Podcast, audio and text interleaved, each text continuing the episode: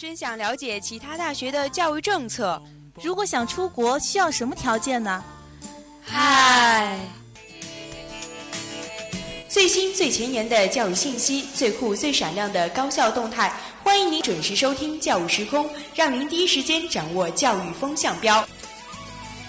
就是它了。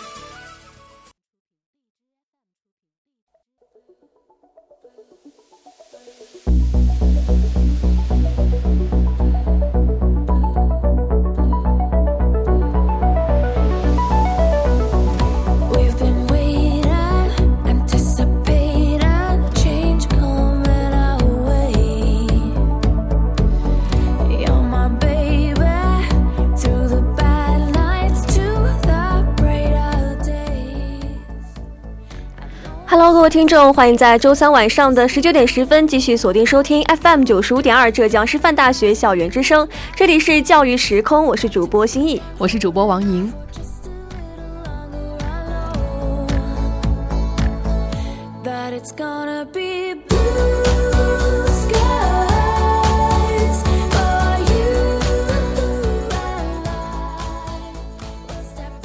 好，那首先还是要先向大家来介绍一下本期节目的主要内容。首先，第一个板块为大家带来三条最新的教育新闻。第二个板块教育视窗，我们一起来聊一聊 PPT 课堂遭质疑，不要让高质量课堂成为奢望。那在第三个板块教育辣评当中，我们要来讨论一下如何让如何让奇葩论文颠覆传统，走下神坛。好的，一段音乐过后，让我们马上进入今天的教育时空。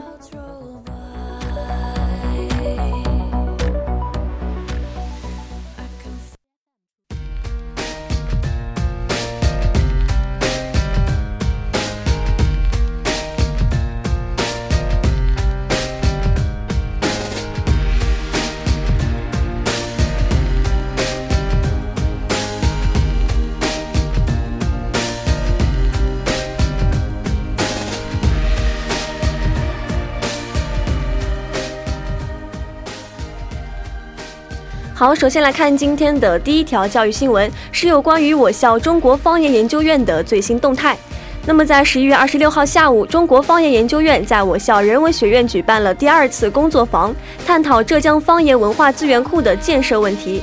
那么，本次工作坊是由中国语言资源保护研究中心的主任曹志云教授主持的。嗯。还特邀参加研讨的嘉宾有清华大学计算机系的张鹏博士、著名节目主持人、语保中心顾问汪涵先生、语保中心王立明研究员，还有各地的专家学者、博士生和硕士生。嗯，那么曹志云教授是介绍了中国方言研究院的徽标啊所蕴含的核心理念，是要搭建桥梁，跨越学术和社会之间的鸿沟的。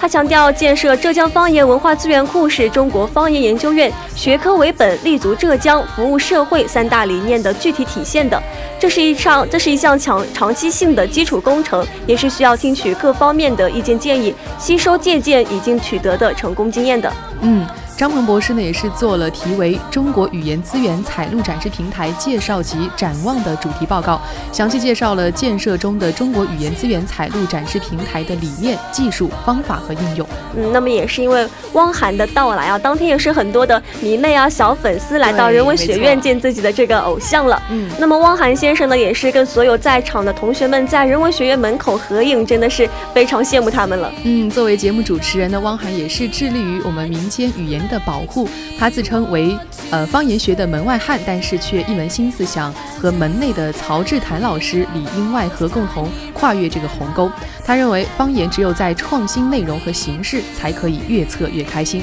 这样之后呢，也可以从仅有的这个传承价值升华到兼具传播价值。比如说像流行的方言音乐啊，和方言电影一样的，去诗意他人的生活，而不是把方言送进 ICU 重症监护室，让他活得没有尊严了。对他觉得方言保护不能够凭借双脚，呃，短暂的腾空，而是要依托双翼实现腾飞。双翼之一为科技，之二呢就为创新。文化自信呢也是起平衡导向作用的尾翼。所以说，我们浙江方言的种类还是非常繁多的，也是我们文化自信的泉源。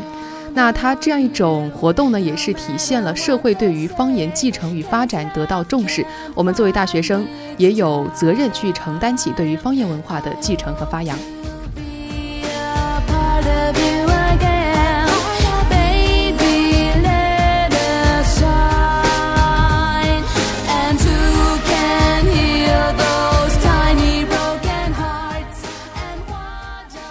好，那接下来呢，我们来看一下第二则新闻。第二届“一带一路”教育对话在京举行，建设共同体。那么，在十二十一月二十四日，近四十个“一带一路”沿线国家和部分国际组织的教育官员、专家学者等在京进行了一场主题为“研究、决策与展望”的大型教育对话，以充分发挥教育科研机构的智力之智力优势和组织优势，共同助力“一带一路”倡议。那么，在这一次的教育对话当中啊，教育部副部长田学军田学军也是指出，这一次对话会议是教育系统贯彻落实习近平总书记在推进“一带一路”。建设工作五周年座谈会讲话精神的重要举措了，同时也是落实“一带一路”倡议的重要国际学术交流活动了。那么，“一带一路”倡议提出五年以来，教育教育交流合作成果也是十分的丰硕。那么，它行稳致远也是要靠人文交流，特别是教育合作来作为重要的依托的。嗯，田学军田学军也是表示，中国愿与“一带一路”沿线各国一道，秉持开放。包容、互利共赢的理念，共同构建多元化教育的合作机制，全力打造“一带一路”教育的共同体。对，那么在打造教育共同体上，还是要本着三个原则的，分别是共商原则、共建原则和共享原则。那么在共商原则方面，要强化规划引领，进一步完善“一带一路”教育合作二零三零。本着共建原则呢，在学位、学历互认。合作办学、人才联合培养、教师发展和培训、学术交流活动等方面深化项目合作，打造一批骨干项目和亮点工程。本着共享原则，构建开放、包容、灵活、多样、共同参与的一带一路合作机制，充分利用新型技术和手段，合作开发教育研究，产生更多更好的优秀成果，加快成果转化，实现成果共享。没错，刚才我们也是啊多次提到了一带一路这个词了。嗯嗯。那关于这个词，其实我们之前。前听到可能都是跟经济合作有关的，对。那这一次“一带一路”它从经济合作发展到了教育合作，也是体现了我国对于教育国际化的这个重视和开放的态度了。嗯。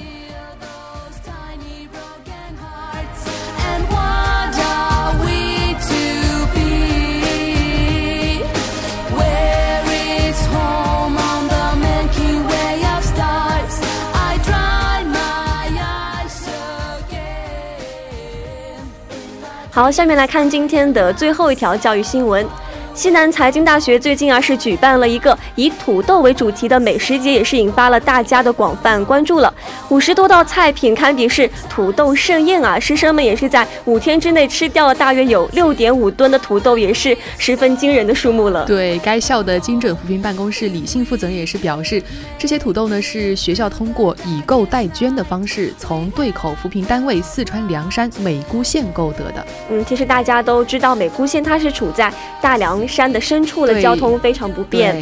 所以这个农产品它运出来的成本也是非常高的，在市场上也是因为这个价格的关系完全没有竞争力的。嗯。那么，为了帮助农民销售这个产品呢，今年十月份以来，学校的后勤服务公司也是前往美姑县实地考察，从当地采购了一批农特产品，包括土豆啊、苦荞米等等，共计有四十多吨。对，所以该校的后勤服务公司老师张哲也是表示，学校为此呢特举办了以土豆为主题的美食节以及展销会，希望通过喜闻乐见的方式，将师生拉入到精准扶贫的工作中来。其实，据他介绍呢，通过以购代捐的这个方式帮助当地脱贫之外，西南财大也是在帮助种植户啊进行一个电商平台的建设和相应的培训，也是让他们逐渐找到自己的销售渠道，也是这样提高他们当地农户的种植积极性了。嗯，那事实上呢，四川高校近年来也是在精准扶贫上花了很多的心思啊。此前，四川大学也是曾经推出土豆宴，帮助大凉山地区农民解决土豆销售的问题。呃，那据我人民网报道呢，四川省高情后勤农副产品采购联盟在成都成立了，该联盟系也是呃四川省高校后勤协会受教育厅委托发起的，将组织高校定向采购贫困地区的农产品。那么该校也是通过这个以购代捐的方式来实施这个扶贫工作，让学生也能够参与进来，也是非常具有创新性和可实行性了，也是值得大家在全国范围内进行一个推广的。嗯。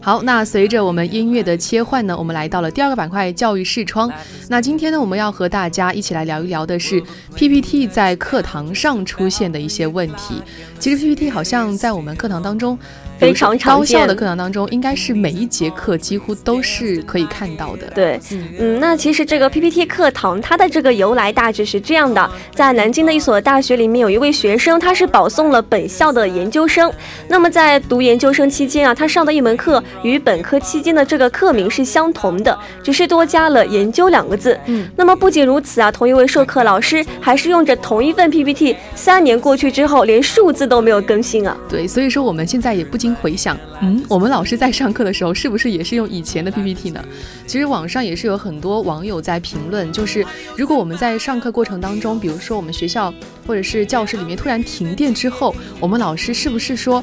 呃，这个课都无法上下去了呢？因为 PPT 没有之后，老师可能就真的自己思绪可能都会断掉。嗯，那不少的，特别是我们师范类院校的学生啊，看到这些类似的新闻，还是心里面会有点不舒服的。对，因为作为师范生的话，我们在学校期间，为了让自己成为一名更加优秀的中学老师，我们要不停的打磨我们的师范技能，不管是板书设计也好，还是模拟上课也罢啊。那其实我们的老师如果说对待自己的课堂如此随意的话，也是没有起到一个榜样的作用的。对。其实 PPT 给到我们老师的话，只是一个辅助的作用。当然，PPT 在我们现在的这样一种教学氛围当中是必不可少的。因为之前我在网上也看到过一句话，他说：“人工智能不会取代教师，但是会使用人工智能的教师一定会取代不会使用人工智能的教师。”那我们 PPT 非常重要。那为什么还会出现这样一种问题呢？其实这个问呃原因的话还是有挺多的。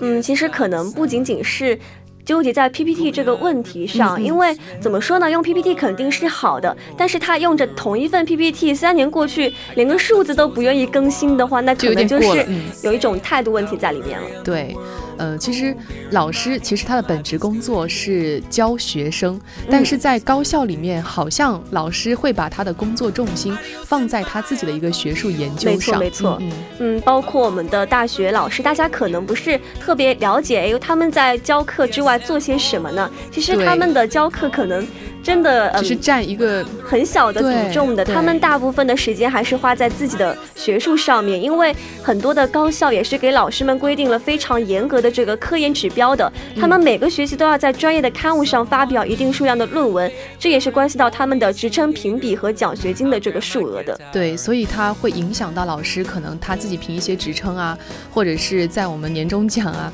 这样一些上面，老师可能会比较看重于这些。反而去忽略了他应该做的最重要的工作，就是去呃上好一呃一节课或者是一堂课或者是一个学期的课。所以说，呃，这种老师的这样一种态度，或者是他的一种一种上课的方式，就会影响到我们的教学环境，就会变得越来越不严肃。因为我们以前在呃小学的时候可能会会提到孔子，比如说因材施教啊这样一种，但是现在在高校里面好像越来越淡化了。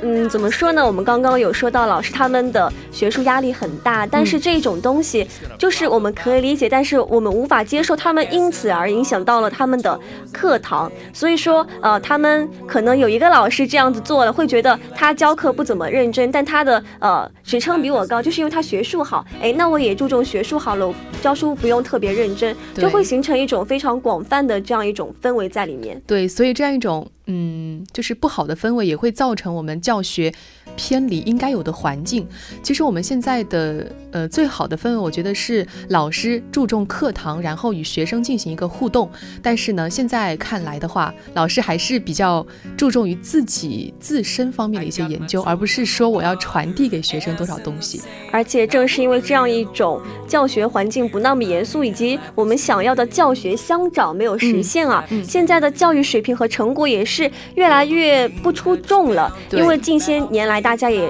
在网络上有看到过一些，比如说像水课啊，还有一些 PPT 课这些现象。对，那么在某种程度上，也是我们目前大学教育的一种普遍现象的反应了。嗯，其实不不只不只是说老师自己可能教学水平会下降。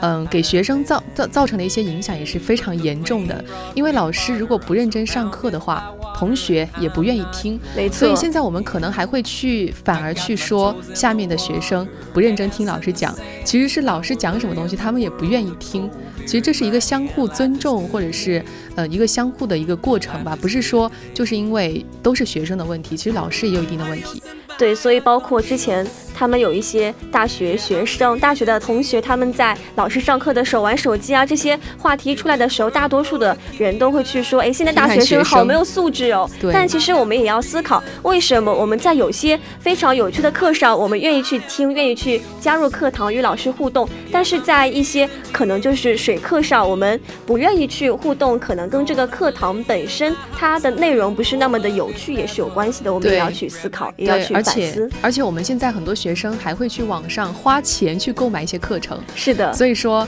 呃，既然有学生会这样做，说明他们还是很上进的，他们还是想多学点东西。所以最重要的还是老师要改变一下自己的这样一种教学方式。嗯，包括我们在中学期间啊，我们老师都会跟我们说，课堂上的时间是最重要的。包括前面有很多的专家学者来学校做讲座，他们也会跟我们说，哎，你们做学术也好，其实课堂上的专业知识才是最重要的。那我们在课堂上，我们能够汲取到的专业知识，不仅仅是要自己看书，那还是要通过。老师讲给我们听的，嗯，所以说，呃，但是我们现在按部就班的这种课堂方式已经不再是学生喜欢的了，老师也需要去创新，因为只有这样的话。学生才会愿意去听你讲，所以要要采取一种新颖的上课方式，这对于老师来说是一个很大的考验，因为意味着老师要花时间去花心思去想如何去吸引学生，然后达到一个更加好的教学目的。毕竟现在也是一个新形式了，也是一个新时代，大家接触到的一些呃网络上的，不管是新的梗啊，还是新的一种形式，都会比较多，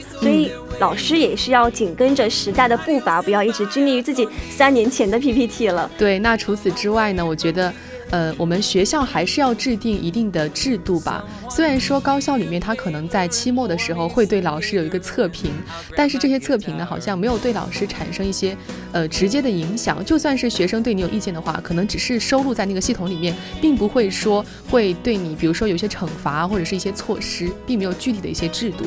嗯，也就是说，其实现在大多数的高校对大学老师的这个教学评价的指标，肯定是没有科研指标来的高的。对，嗯，但我们也要考虑到，因为现在大学老师的这个学术压力还是比较大的。如果我们一味的说在这样的学术压力之下，再去给他们施加一些教学方面的压力，还是对老师们来说也是不合理的。那我们还是要去制定相应合理的制度，可以可不可以说，哎，他们的科研指标稍微降下来那么一点点，然后。课堂上的一些指标，或者是同学对他满意度再提高一点，这样可能会比较平衡一点。所以我觉得最重要的还是师生要共同努力吧。也就是说，呃，如果学生上课不认真听的话，那老师也不愿意讲；如果老师不愿意讲的话，学生也不愿不愿意听。所以说，还是一个双方共同促进、共同成长的一个。过程教学相长了，对，嗯，其实早在中国高等院校的建设初期啊，当时的清华大学的校长梅贻琦先生也是提出过，所谓大学者，非谓有大楼之谓也，有大师之谓也。嗯，那在几十年后的今天啊，高等教育的发展也是到了更高的层次了。那在这种时代的大背景之下，我们还是不能够忘掉初心，更不能够辜负那么多前辈的努力的。Well, the plane touched down just about three o'clock in the city.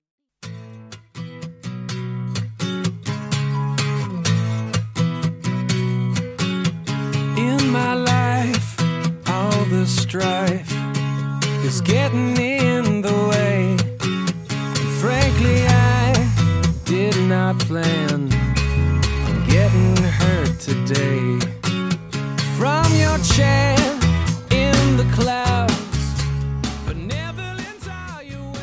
好，下面来到今天的最后一个板块——教育辣评啊。那不知道什么时候开始啊，身边养猫的朋友也是越来越多了。嗯，那么在养猫界流行着这么一句话，叫做“一日吸猫，终身小猫，珍爱生命，科学戒猫”。嗯，其实“吸猫”这个词在我们线下是非常的热门啊。没错，因为呃，可能很多人毕竟都是猫的一个爱好者，猫奴。对，那最近呢？云吸猫这个词也是在网上引起了热议，也做起了文章。其实什么是云吸猫呢？也就是说，我们会可能在平时会在屏幕上看一些非常可爱的照片和视频来满足自己想要吸猫的这样一种心理。嗯，那么呃，也是有一位传播学的硕士啊，浙江大学传播学的硕士，就这个云吸猫做了一篇毕业论文啊。嗯，他是说这位同学的这个题目是叫做《乌有之猫：云吸猫迷群的认同与幻想》，他是采用了非常专业的这个研究形式，对于云吸猫的这个亚文化提出了一定的自己的看法。那么文章当中也是提出了通过网络看猫的这个云吸猫现象，并称啊云吸猫是精神鸦片。嗯，这个精神鸦片也是引发了网友的热议的。对，确实，如果把这种吸猫称为精神鸦片的话，是不是真的有点过了？有点过了，因为可能很多人。会吸猫，它只是一个出于想要让自己放松一下，因为可能处在一个比较紧张或者是学习比较累的时候，然后去看一下这这种猫的呃视频或者是照片，我觉得这也是可以理解的。所以说网呃，他称它为精神鸦片，嗯，可能真的是有点过了。嗯嗯嗯，但他这位作者啊，他说他之所以称为精神鸦片，这个重点在于“云”这个字。嗯，他说啊，当人们对于虚拟的事物过于迷恋的时候，称之为鸦片也是不足为过的。那么，其实我们也要看到，这位学生他在文章当中是对精神鸦片做出了非常专业的学术分析的，也是加以了非常具有专业性的解释。那么，他是基于理论和实践得出的这个结论，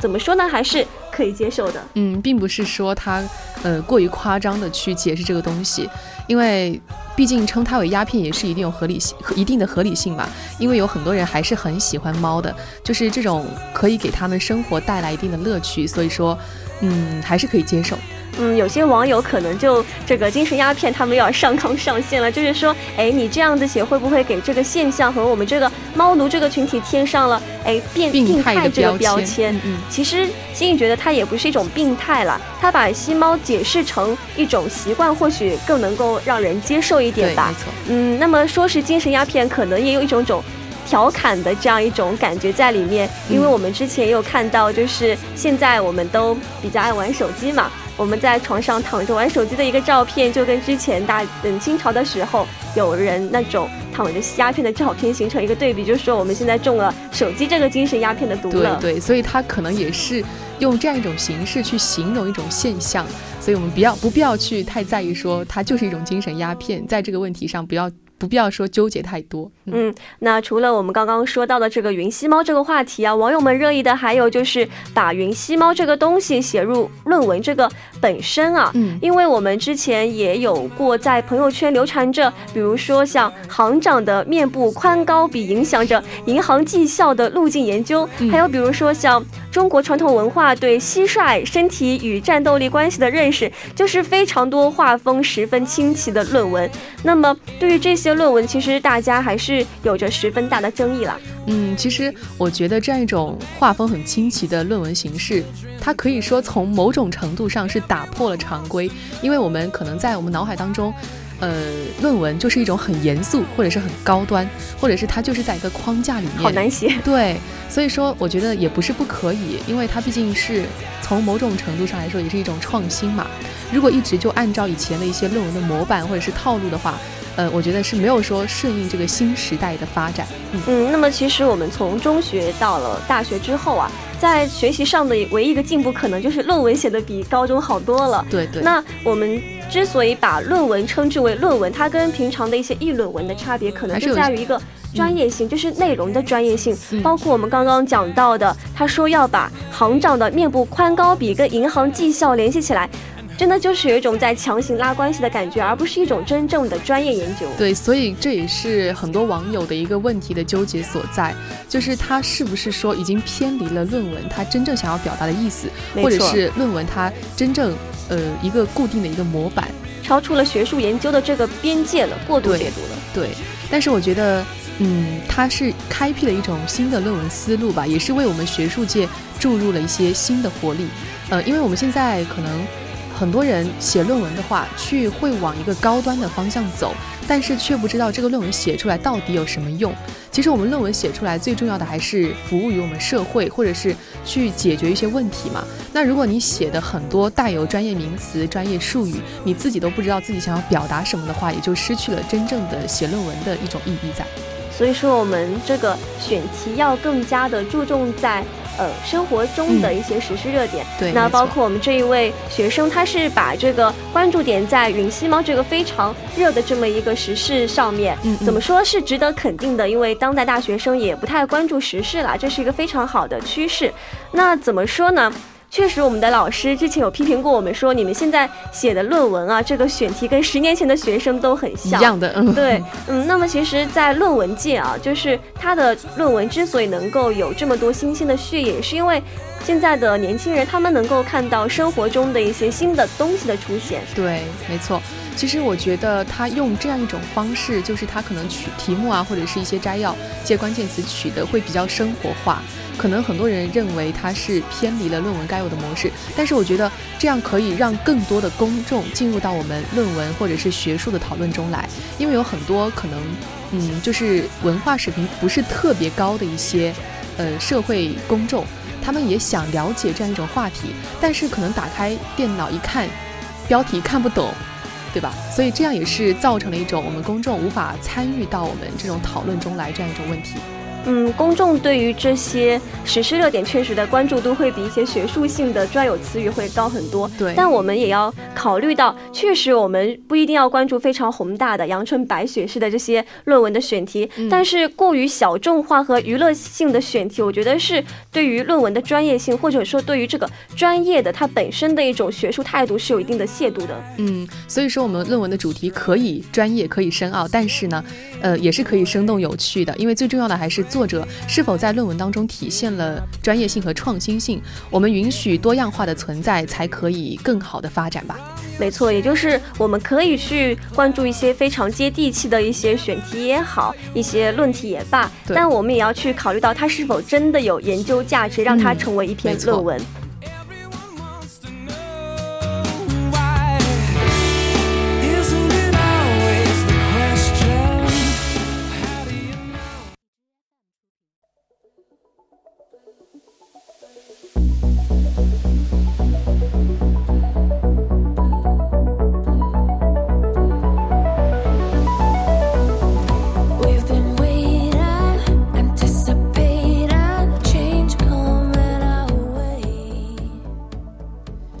好，那么时间过得也是非常的快呀，我们本期的教育时空也是接近尾声了。嗯，那么在节目的最后，还是要来回顾一下我们本期节目的主要内容。首先，第一个板块为大家带来了三条教育新闻。